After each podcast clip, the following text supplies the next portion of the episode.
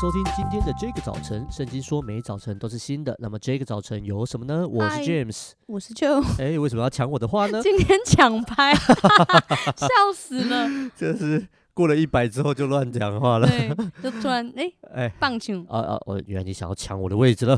OK，我们来考虑一下这个结果。要 换换个人开头。呀呀啊！我们之前有跟大家讲过吼，就疫情开始之后呢，我们办公室配合防疫指挥中心的要求，开始分流上班。那我呢就找了一个没什么人知道的小空间，自己躲在那里上班。真的，你你没有去之前，我不知道原来有这个地方。说哎，原来还有这个地方啊！哦，教会有很多神秘小空间是只有我知道的呢。太强了啊！当然我在那里工作有一个我真的觉得是一个很非常棒的好处，就是我不被打扰，而且真的可以很专心。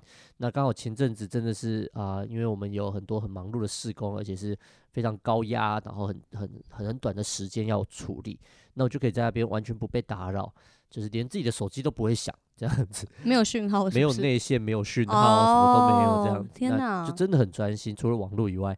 那啊，更多的是呢，我觉得更多时候除了工作可以很专心以外，更多时候是其实，啊、我不知道大家会不会啦，偶尔就是会有一种孤单，不是孤单，软弱的感觉，就觉得哦天哪，我好累，我好不爽，我好怎样，我好怎样。那啊啊、当我觉得软弱的时候，当我觉得有一些呃。快要犯罪得罪神了，快要说闲话或什么时候，我就会在里面，我就会站起来，然后在里面走来走去。其实走来走去也就是往前三步，往后三步这样走而已。那走来走去，我就开始跟上帝祷告，开始跟上帝抱怨，开始说为什么这个事情会这样发生。那啊、呃，可以这样做，而且不被发现。嗯，我觉得这个小空间，神秘的小空间，对我来说非常重要。就你有没有一些啊、呃，或者是一个神秘的小空间，可以让你在里面呃尽情的做自己？哦，我。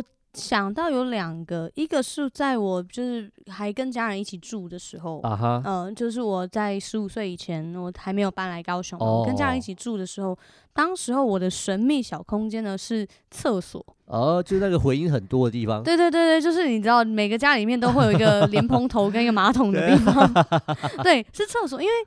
我觉得跟家人住，而且特别那时候年纪比较小，所以可能有些时候真的就会有一种啊被要求啊，或者是可能自己的情绪不知道怎么摆。是，嗯，那我就会觉得说，至少厕所是一个大家会很有礼貌、尊重的隐私 权，不会一直敲你们。对对对对，当然你说他们会不会知道？可能我心情不好躲在里面，会知道。我觉得会知道，而且特别那个时候没有智慧型手机，哦、所以没有在那边打电动的空间。真的。对，可 是我觉得对我来讲，那就是一个。好像我可以整理自己，然后我可以安静独处，啊、然后再再走出来，嗯、然后有一个馨香之气的地方。呃，我甚至记得这个习惯一直延续到我后来有一年我去伦敦，哦、然后我去我去我去。去玩，那时候有一个亲戚住在那边所以我爸就好像说趁这个机会可以去住人家家，就比较省省很多。对，对，很多。那我就记得，呃，因为门他们很多地方都要门票，然后很贵，对，所以我的这个亲戚他是等于说就是会带我到那个点。他就让我自己进去，啊、然后我们就约一个时间在门口碰面。呀呀对对，就等于说把我放生在那边。对，一开始我都很开心，我也很享受。可是到了不知道第几天的时候，我就突然有一种孤单感袭来，啊、就，就有一种我人在日不落帝国，可是我孤身一人，没有朋友。啊、然后你看到很多东西，你可能我觉得那时候很年轻，也不一定真的那么懂这些文化历史。你可能大概有个概念，可是你不是很明白。啊、然后你有去找福尔摩斯吗？福尔没有哎、欸，那时候好像有问我要不要去看，可是我对 侦探实在太没兴趣了，哦、好像后来去了另外一个博物馆，对，反正就很多这种行程。可是那一天就突然觉得很孤单，我就自己一个人躲到博物馆的厕所里面，我大概在那边待了可能有三十分钟。那要付钱不是吗？博物馆的厕所吗？对啊，不用不用不用，对，我就在那边坐着，然后坐一坐就觉得说，天哪，我人都在日不落帝国，然后我在厕所里面，对，然后我才又 OK 走，就调整自己，然后再走出去。哇，嗯，那现在当然就好很多，因为是我现在就自己住，对，所以整个我家就是我的空间，我家就是那个神秘的小地方。好，一点都不神秘，但是是一个很神秘的地方，是别人的啊无法进去的。嗯，哦，我觉得真的是有时候我们就是需要一个。地方就需要安静冷静，然后需要在那里遇见神。那诗篇第一百一十九篇一百一十四节，他这么说：“你是我藏身之处，又是我的盾牌，我甚仰望你的话语。”诗篇一百一十九篇一百一十四节：“你是我藏身之处，又是我的盾牌，我甚仰望你的话语。”啊，诗人说哦，他的生命里面有一个藏身之处，就是上帝那里。他在上帝那边躲起来，被保护，仰望上帝的话语。啊，我就想到有几次真的在那个神秘小空间上班的时候，你知道我真的就是藏在一个地方，就是实际上以及心态上。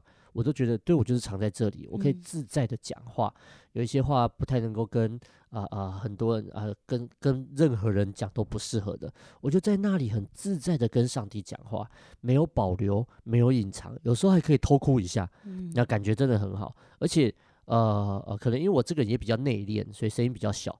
那但我隔呃我的那一间的隔墙就是一个祷告室，然后我就会常听到那边有人在那边哭喊声啊什么的，哦、我就觉得哇。他有他的空间。我有一第一次听到的时候，我想说怎么了？怎么了？怎么怎么了？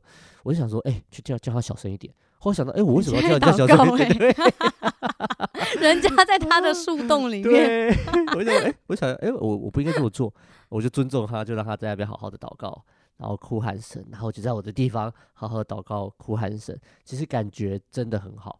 那圣经里面对我们这个神秘的小空间有一个特别的用字，叫做隐秘处。是，那隐秘处就是一个与神相遇的地方。呃，在我年轻呃刚初初开始服侍主的时候，我就我就我我有一个隐秘处。那我只要一进去，我其实就感觉到神的同在来了，因为我已经预备好要遇见神。那我盼望每一个听众，你可以找到在你生命当中那个专属于你的神秘小空间。当你一进去，你就感觉到。进入到神的隐秘处，你开始要跟上帝面对面说话了。我们一起来祷告。